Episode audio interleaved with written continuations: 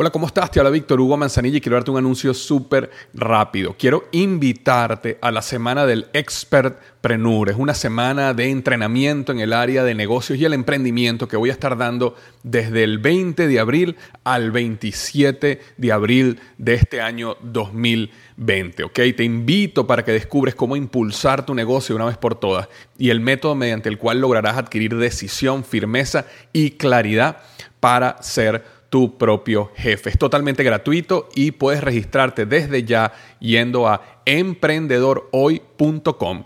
Emprendedorhoy.com. Semana del Expertpreneur. Te invito www.emprendedorhoy.com. Hola, ¿qué tal? Te habla Víctor Hugo Manzanilla y quiero darte la bienvenida al podcast Liderazgo Hoy.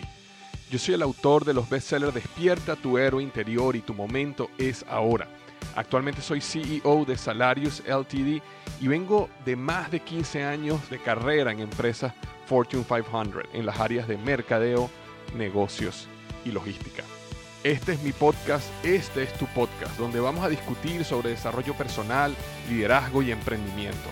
Si quieres cambiar tu vida, si quieres crecer, si quieres aprender y lograr tus objetivos, pues prepárate, porque los mejores días de tu vida están al frente de ti.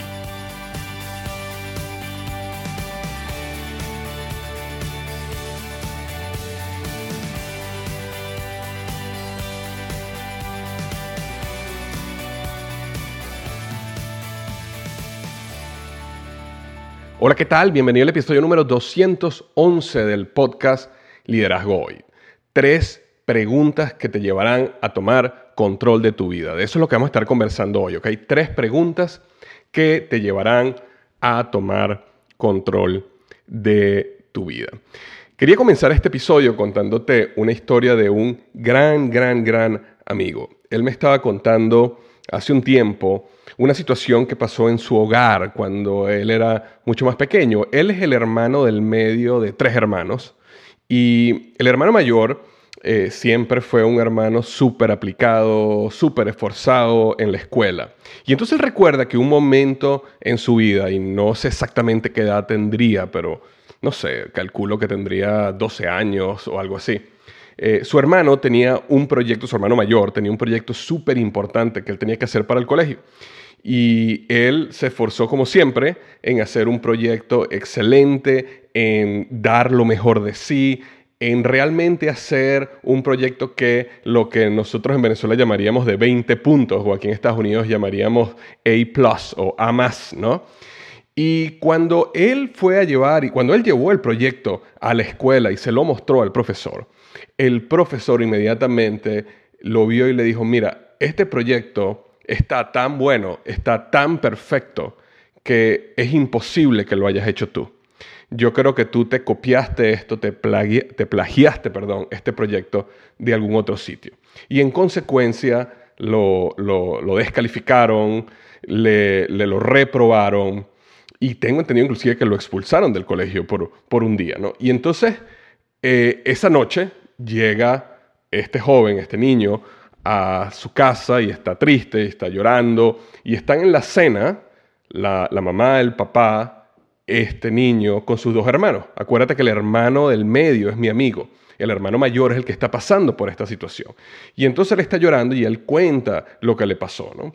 Y en aquel momento el profesor lo había acusado de plagio porque estamos hablando de décadas y décadas en el pasado, no, no había el Internet, no había manera de buscar rápidamente si alguien se había plagiado algo o no, sino que el profesor vio que la, el nivel de calidad del trabajo era tan tan alto para su nivel de grado que alguien lo había ayudado, alguien lo había hecho por él o él se lo había copiado de algún otro libro. Entonces, bueno, la historia es que en ese momento eh, está llorando el niño, está contando todo a su familia y en ese momento su papá dice, no te preocupes, nosotros mañana voy a ir al colegio, mañana voy a hablar con tu profesor, no te preocupes, esto lo vamos a resolver, ¿no? Y no sé exactamente en qué terminó la historia, me imagino que el papá fue y habló con el maestro, no sé si al final le dieron la nota, lo, revisaron la decisión o no, pero lo interesante de la historia, que era lo que realmente quería eh, contar en este podcast. Es que en esta situación hay tres hermanos, ¿verdad? Hay un hermano pasando por una situación dura, injusta, después de tanto esfuerzo. Y tú tienes dos hermanos, el hermano del medio, que es mi amigo, y el hermano menor. Entonces, en ese momento, mi amigo, el hermano del medio, ve la situación y en su mente, y estoy hablando posiblemente a nivel de subconsciente, su reacción es, si tú te esfuerzas, si tú haces un gran trabajo, siempre tus padres te van a apoyar. Entonces, él hizo una conexión entre si yo trabajo duro, digamos, mis padres, mi jefe, mi socio, mi gente, mi familia, quien sea, me van a apoyar. Es decir, si yo trabajo duro, yo no estoy solo. Si yo hago las cosas con excelencia, yo no estoy solo. Y este gran amigo mío se ha convertido en una persona, eh, bueno, que yo admiro profundamente eh, en muchos aspectos, inclusive mentor mío, y ha llegado a tener un éxito tremendo en la vida, tremendo. ¿Ok? Ahora, el hermano menor, Fíjate que pasando exactamente por la misma experiencia, teniendo exactamente el mismo hogar y la misma enseñanza, lo que él registró de ese evento fue, fíjate, si tú te esfuerzas demasiado, al final las cosas igual salen mal, así que no vale la pena esforzarse. Y en su vida esa experiencia lo llevó a él unido a otras múltiples experiencias, a desarrollar una personalidad completamente diferente al hermano del medio, a mi amigo. ¿Ok? Mi amigo fue o es completamente eh, en busca de la excelencia, trabaja muy duro, ha llegado a tener un éxito masivo gracias a su ética de trabajo. Eh, todo lo que hace, eh, tiene una capacidad de pensar en los detalles, ¿ok? Para que todo salga bien. Y su hermano más bien ha tomado una vida muchísimo más relajada, no eh, tiene el mismo nivel de ambición que el amigo mío, eh, tiene una vida mucho más tranquila. Y la idea con esta historia no es juzgar cuál es la correcta, cuál es la incorrecta, ¿no? Sino entender cómo una misma situación en una familia, y esto es una historia real, puede llevar a dos hijos o a dos personas a conclusiones completamente diferentes que pueden afectar su vida de manera completamente diferente. Y eso, y esa historia, es el tronco, es el centro de lo que quiero hablar en el episodio de hoy. Si tú quieres tomar control de tu vida y, y, apréndete esto, si estás en este momento eh, y tienes un lápiz y papel enfrente tuyo, escribe esto que te voy a decir. Si quieres tomar control de tu vida, necesitas tomar control del significado que le das a los eventos de tu vida. Y voy a repetir esto. Si tú quieres tomar control de tu vida, necesitas tomar control del significado que le das a los eventos de tu vida. El mayor nivel de control que tú puedes tener en tu vida, y nosotros naturalmente queremos controlar, ¿verdad? Por eso muchas veces nosotros eh, ahorramos dinero. ¿Para qué ahorramos dinero? Oye, para tener un fondo de emergencia y poder controlar nuestra vida en caso de una emergencia, no estar en descontrol, ¿verdad? ¿Para qué buscamos ser ascendidos y hacer más dinero profesionalmente? También para ganar más dinero nos ayuda a tener más control. Teniendo un equipo más grande nos ayuda a tener más control. Siendo dueños de nuestro propio negocio nos ayuda a tener más control. Es decir, nosotros en general siempre estamos en una búsqueda de control. Pero es importante entender que el mayor control interno se logra cuando tú tomas control del significado que le das a los eventos de tu vida. Y no cuando tú dejas que simplemente las experiencias, las heridas, los traumas, lo que primero se te ocurre en tu mente es lo que le da significado a los eventos de tu vida. En este caso, en esta historia, tienes un joven que le da un significado automático, es decir, si yo trabajo duro, mi papá va a estar a mi lado, ¿verdad? Si yo trabajo duro, la gente va a estar a mi lado. Y al mismo momento tienes a otra persona que dice, si yo trabajo duro, igual me castigan, no vale la pena trabajar duro. Entonces, si tú quieres controlar a dónde vas en tu vida, qué significado le das a tu vida, o perdón, cómo controlas el futuro de tu vida, necesitas controlar el significado. ¿Por qué? Porque tu realidad, ¿ok? Y escucha esto, la realidad de tu vida, eso es igual a la, a la realidad, ¿ok? Digamos la realidad pura, absoluta, lo que está pasando allá afuera, la data, la realidad más el significado que tú le das a esa realidad, que son tus lentes. Entonces, tu realidad no es igual a la realidad. La realidad es una cosa. Tu realidad es esa realidad vista con unos lentes. Y esos lentes es lo que se llama el significado que tú le das a esa realidad. Hay personas que tienen lentes oscuros. Hay personas que tienen lentes claros. Hay personas que tienen lentes con miopía. Hay personas que tienen lentes que los, eh, eh, que los ayudan polarizados, que los ayuda a ver mejor. Cada uno de nosotros tiene diferentes lentes y muchas veces por defecto tenemos unos lentes que tenemos que aprender a cambiar porque le estamos dando significado a las cosas y a los eventos de nuestra vida que no nos están permitiendo tomar control de nuestra vida y el futuro y nuestra realidad. ¿Ok? Te pongo un ejemplo. Una persona que tiene la creencia de que estamos en los últimos días y que el mundo está a punto de acabarse, tiene una manera de ver la realidad completamente diferente que una persona que piensa de que el mundo está en progreso, que la sociedad está en progreso, ¿verdad? Una persona que piensa que su creencia es que la vida es un juego, tiene una realidad, percibe una realidad muy diferente a una persona que piensa que la vida es una aventura o que la vida es una montaña que hay que subir o que la vida es un eh, sueño que hay que eh, eh, descubrir o conseguir. Entonces nosotros tenemos una serie de creencias que definen ese significado, que definen esos lentes con los cuales nosotros transformamos esa realidad y la volvemos en nuestra realidad. Y cuando nosotros no tenemos control de esos lentes, no tenemos control de la vida. Porque si tú no tienes control de los lentes, no tienes control de tu realidad. ¿Ok? Sino que tus lentes están transformando la realidad en tu realidad. Entonces, por eso, no sé si alguna vez te ha pasado esto, a mí me ha pasado muchas veces, y lo digo con, con pena, eh, estoy manejando y de repente hay una persona súper lenta alante mío y yo estoy desesperado y quiero pasarle, quiero pasarla y de repente me ha pasado que le toco la corneta fuertemente y digo, oye, ¿cómo tú vas a estar en una, en una digamos, en una calle o una avenida que deberías ir a 50 kilómetros por hora o 70 kilómetros por hora y estás yendo a 30 kilómetros por hora? ¿Cómo haces eso? Y cuando lo paso, resulta que a lo mejor es, es un viejito y no puede ver bien y está tratando. Entonces, ¿qué pasa? Mi realidad, mi realidad era, yo estoy en una avenida de 70 o de 50, digámoslo así, yo estoy en una avenida de 50 kilómetros por hora, ¿por qué la persona que está al frente mío va a 30? La persona que está al frente mío está violando las reglas, está yendo 20 kilómetros por hora menos de lo que debería ir, ¿ok? O está yendo muy lento o lo que sea. Esa es mi realidad basada en una realidad, que la realidad que es que hay un carro manejando a 30 kilómetros por hora eh, yo la transformo en una persona que está rompiendo las reglas, una persona que no sabe manejar, una persona que es egoísta y no está pensando en los demás, simplemente en sí mismo.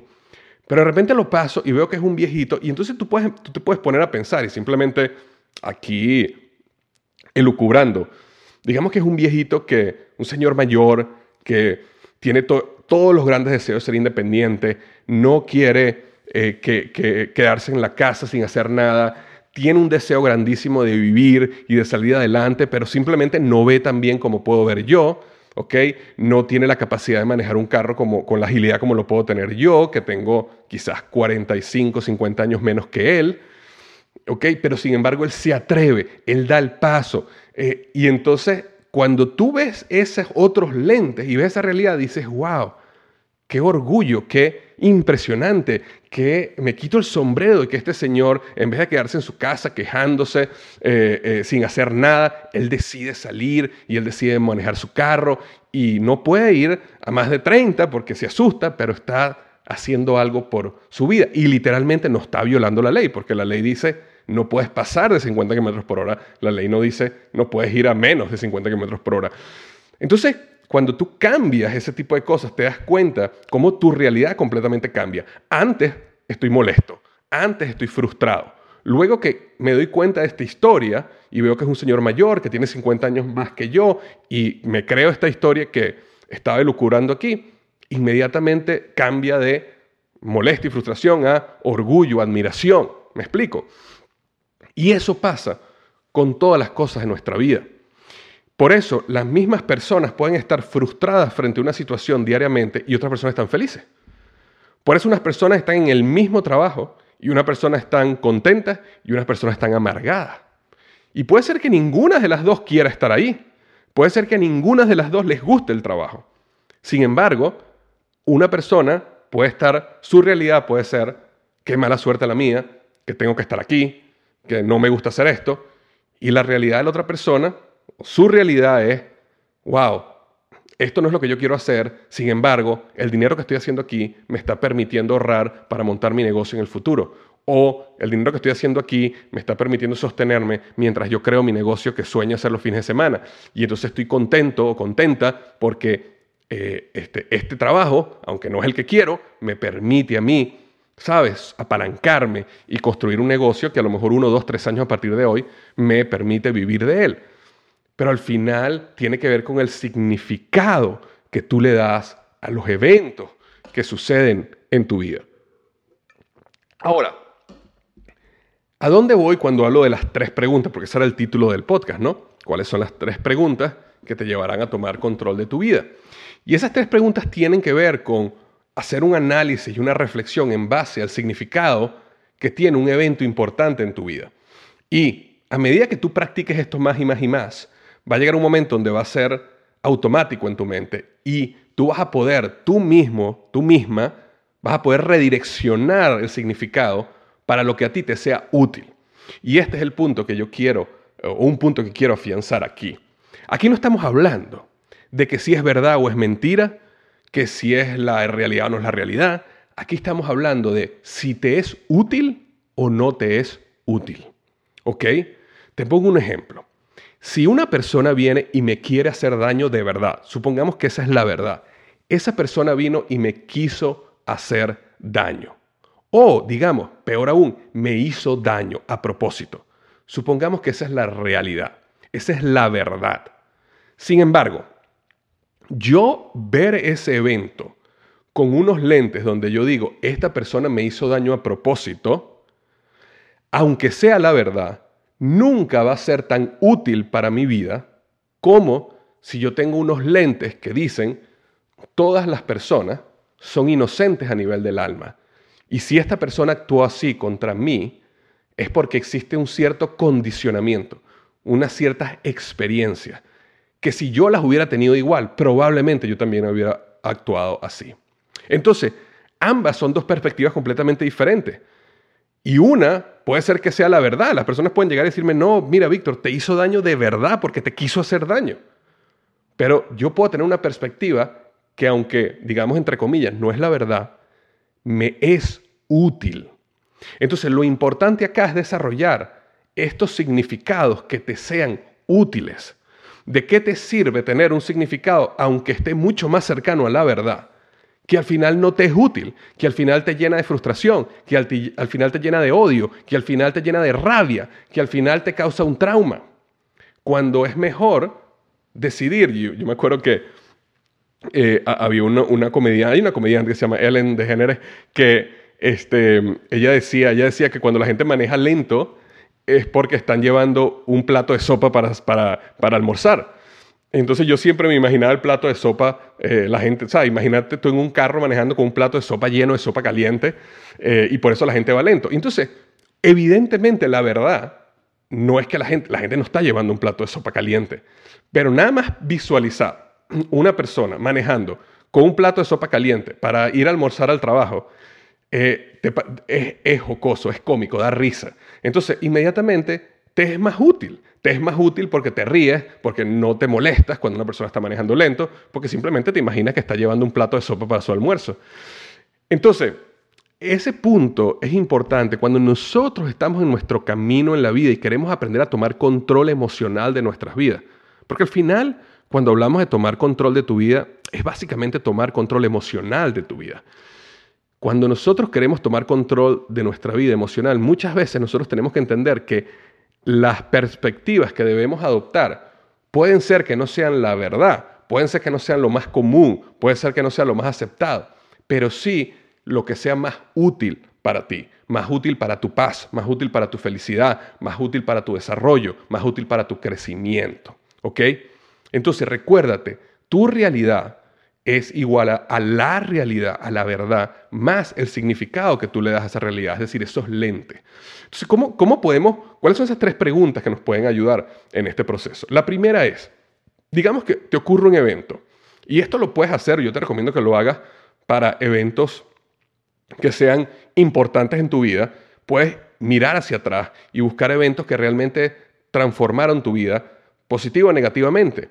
Eh, yo recomiendo que trates de pensar un poco los que transformaron tu vida negativamente, los que te causaron algún tipo de trauma, porque a lo mejor este proceso te puede ayudar a sanar esos traumas. Pero ocurre este evento y luego tú puedes hacerlo para cualquier evento, ¿ok? Esto puedes hacerlo, como te digo, hasta si tienes una persona al frente tuyo manejando lento, si tienes una persona que se atravesó en el tráfico, si tienes una persona que te está tratando mal en el trabajo. Pero un evento, digamos, unos eventos mayormente importantes en tu vida. Entonces, la primera pregunta es, ¿qué sucedió? Ahora, cuando tú respondes el qué sucedió, no es tu perspectiva de lo que sucedió. Es simplemente una respuesta objetiva de lo que pasó. Entonces, por ejemplo, si yo estoy en la avenida y está una persona frente mía manejando lento, ¿qué sucedió? No quiere decir que hay un idiota manejando 20 kilómetros por hora por debajo del límite. Eso no es lo que sucedió. Ese es el significado que yo le estoy dando a lo que sucedió. ¿Qué sucedió? Es, hay un vehículo manejando a 30 kilómetros por hora en una avenida donde debería ir a 50 kilómetros por hora. Ese es el hecho. Eso es qué sucedió, ¿ok? ¿Qué sucedió? Fue mi esposo se fue, o mi esposo eh, y, mi, o mi esposa, o mi hijo, o mi pareja, me dijeron que querían terminar. ¿Ok? ¿Qué sucedió? Mi jefe me despidió. ¿Ok? ¿Qué sucedió? Es decir, ¿qué fue el hecho? ¿Qué pasó? ¿Ok? Luego, la segunda pregunta es, ¿qué significa lo que pasó? Y esta es la parte importante, porque aquí es donde tú le das significado. Si tú no te haces esta pregunta, por defecto, tú, tú le vas a dar un significado en base a tus lentes. Y ese significado puede ser útil o puede ser no útil. Entonces, lo que no queremos es que no sea útil. Entonces, si tú te haces la pregunta, ¿qué significó? ¿Qué significa? Y ahí es donde es interesante reflexionar y ver la perspectiva o darte respuesta en diferentes puntos de vista. Un ejercicio que es muy, muy útil es que tú digas cosas así como, ok, ¿qué sucedió si yo viviera en un mundo de abundancia y qué sucedió si yo viviera en un mundo de escasez. Y lo que eso te permite es dar la respuesta bajo dos extremos o dos, dos perspectivas extremas. O, por ejemplo, ¿qué sucedió si todo el mundo en el mundo fuera bueno? ¿Y qué sucedió o qué significa si todo el mundo en el mundo fuera malo? Entonces, por ejemplo, volviendo al caso este, del, automóvil que va muy lento en la autopista. ¿qué, qué, significado es que hay un carro que va a 30 kilómetros por hora en una avenida de 50 eh, si todo el mundo fuera bueno y qué si todo el mundo fuera malo? Yo puedo decir, bueno, si todo el mundo fuera malo, esta es una persona que sabe que yo tengo que llegar al trabajo a tiempo, que sabe que yo voy tarde y que aparte, a propósito, está manejando 20 kilómetros por hora por debajo del límite para, para que yo me, me, moleste y para que yo llegue tarde y para que, ¿sabes? Entonces puedes crear esa perspectiva. Pero entonces después hace el ejercicio contrario. ¿qué pasa si el mundo fuera bueno? Entonces puedes crearte una historia. Y esa historia es, no, mira, él, como, como él es una persona buena, él está tratando de ir más lento porque me está tratando a mí de ayudar a que yo consuma menos gasolina, él me está ayudando a mí a que me calme, a que tenga más paciencia, a que yo aprenda que debo salir con 20 minutos antes a mi trabajo. En caso de que haya una persona perdón, en caso que haya una persona que maneja lento, entonces él me está dando una enseñanza porque él es una persona buena. Entonces tú mismo, tú misma, empiezas a ver el significado bajo diferentes perspectivas. También es importante diferentes puntos de vista, ¿ok? Mi pareja me terminó, ¿ok? Mi pareja me terminó es el hecho. Mi pareja llegó y dijo, mira, esta relación va a llegar al final, se acabó. Ok, ese es el hecho, eso es lo que pasó. Pero déjame verlo desde el punto de vista mío. Desde el punto de vista mío es A, B, C, eh, eh, él hizo esto, ella hizo esto, eh, yo no me merezco esto. Ese es el punto de vista mío.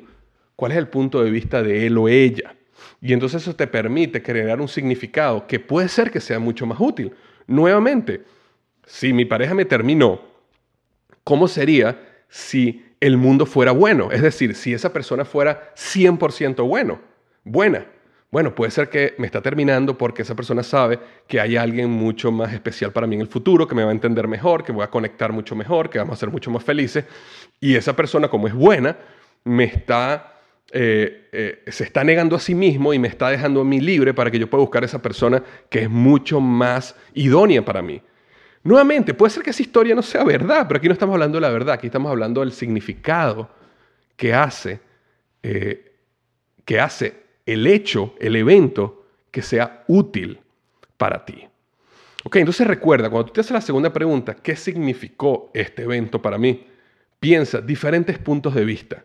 Piensa con una mentalidad de abundancia y con una mentalidad de escasez.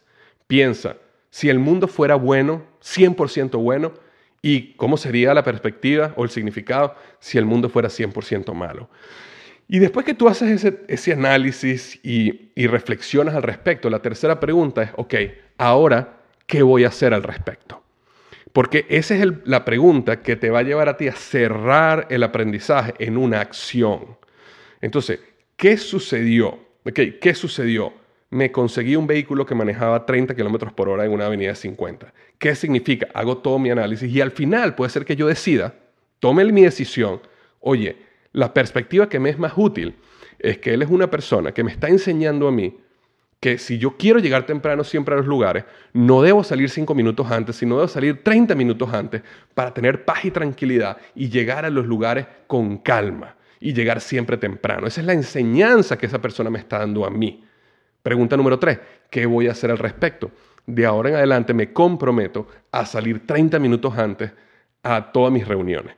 Entonces, ese proceso te ayuda a ti a tomar control emocional de tu vida, porque primero te permite salir de la, de la mentalidad de víctima. ¿Cuál es la mentalidad de víctima? Esta persona está manejando lento porque me quiere hacer daño.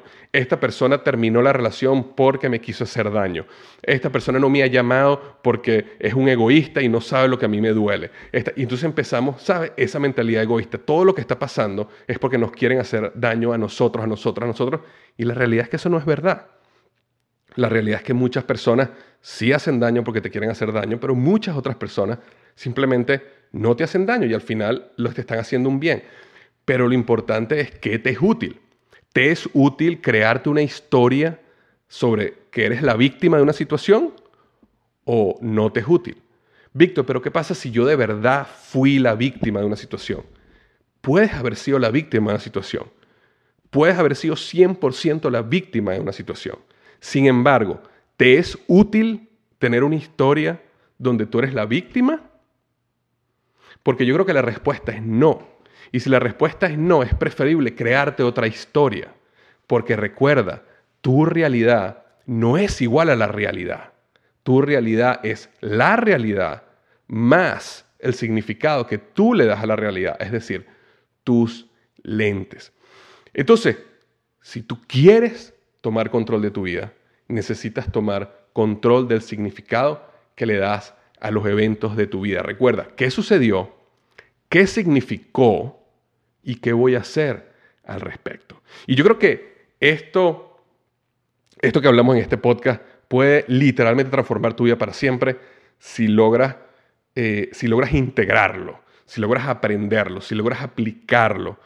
Va a transformar tu vida para siempre. ¿Ok? Y quería contarte una cosita más que me tiene súper, súper, súper emocionado. Sabes que hace ya cuatro años yo lancé mi primer libro que se transformó en bestseller, Despierta tu héroe interior. Es un libro que, eh, bueno, ha vendido, tengo entendido, ya más de 60 mil copias, eh, ha tocado la vida de miles y miles y miles de personas. Sin embargo, en mi corazón, en el corazón de mi hermana, que se llama Victoria, teníamos el deseo de tomar esos principios de despierta tu interior y llevárselos a los niños. Porque decíamos, wow, ¿cómo sería la vida, mi vida, tu vida, si los principios de despierta tu hora interior, que son unos principios que te ayudan a vivir una vida que vale la pena vivir y soñar, a vivir una vida sin miedo, a salir del mundo ordinario y lanzarte a la aventura de tu vida, a cantar tu canción con todo pulmón, porque el mundo necesita escuchar tu historia, el mundo necesita escuchar tu canción, ¿verdad? Entonces, imagínate si a los niños le hubiéramos enseñado despierta tu hora interior desde niño, ¿ok? Y era un deseo que mi hermano y yo teníamos. Y entonces hace un tiempo decidimos comenzar este proyecto que se llama Despierta tu superhéroe interior. Despierta tu superhéroe interior es una serie de libros para niños donde les vamos a ir enseñando virtudes y principios de éxito a los pequeñitos. ¿Ok? Y esta primera edición, este primer ejemplar que sacamos al mercado, que ya está en la venta, está a la venta en amazon.com, se llama Despierta tu superhéroe interior, se trata acerca del miedo. Del miedo, ¿por qué? Porque el miedo es el sentimiento, la emoción número uno que a nosotros los adultos no nos permite alcanzar la vida que soñamos. Entonces imagínate que un niño desde pequeño le estamos enseñando lo que es el miedo, cómo manejar el miedo, entender que el miedo siempre va a estar ahí. Imagínate cómo sería tu vida si eso lo hubieras sabido 10, 20, 30 años atrás. Entonces, esta primera edición es una aventura de un niño que se llama Ben, que este, eh, su naturaleza es una naturaleza aventurera, explorar, disfrutar, pero tiene un amigo que se llama Otto, que Otto es el miedo. Y Otto, a medida que pasa el tiempo, se empieza a ser más grande, más grande, más grande y empieza a cerrar la vida de Ben al punto donde él empieza a dar miedo a muchas cosas. Entonces, a través de esta historia de Ben, nosotros, eh, o él muestra cómo él va aprendiendo ciertas cosas en la, historia, en la aventura de su vida, de que todos tenemos un Otto, pero que Otto se hace cada vez más pequeño a medida que tú das un paso hacia adelante en la búsqueda de lo que quieres hacer en la vida. Y él empieza a descubrir cómo habían tantas cosas que él soñaba hacer, pero que, no, que Otto no le había permitido hacer, es decir, el miedo. Y que a medida que se atrevía poco a poco, Otto cada vez perdía más poder y más poder. Y al final, bueno, él logra despertar tu superhéroe interior. Pero es una historia muy, muy hermosa que nos permite enseñarle a los niños y luego discutir con nuestros hijos, nietos, sobrinos sobre el miedo. ¿Qué significa el miedo? ¿A qué le tienes miedo? ¿Qué quisieras lograr en tu vida pero te da miedo hacer? ¿Ok? Y cómo nosotros podemos enseñarle a, los niños que eh, personalizar lo que es el miedo, personificar lo que es el miedo, humanizar lo que es el miedo, para que ellos entiendan que el miedo no es algo espiritual o algo que tiene control sobre ellos, sino que es como, es como una personita, que es como Otto, y que a medida que tú le des más cabida al miedo, Otto se va a hacer más grande, pero a cabida, al tiempo, perdón, a medida que le des menos cabida, Otto se va a hacer más pequeño. Entonces, despierta tu superhéroe interior de Víctor Hugo y Victoria Manzanilla ya está disponible en amazon.com lo puedes comprar hoy mismo, te lo recomiendo para ti, para tus hijos, para tus nietos, sobrinos, cualquier niño que tú quieras ayudar en este proceso de despertar su superhéroe interior. Te mando un abrazo grande, te deseo lo mejor del mundo y recuerda, los mejores días de tu vida están al frente de ti.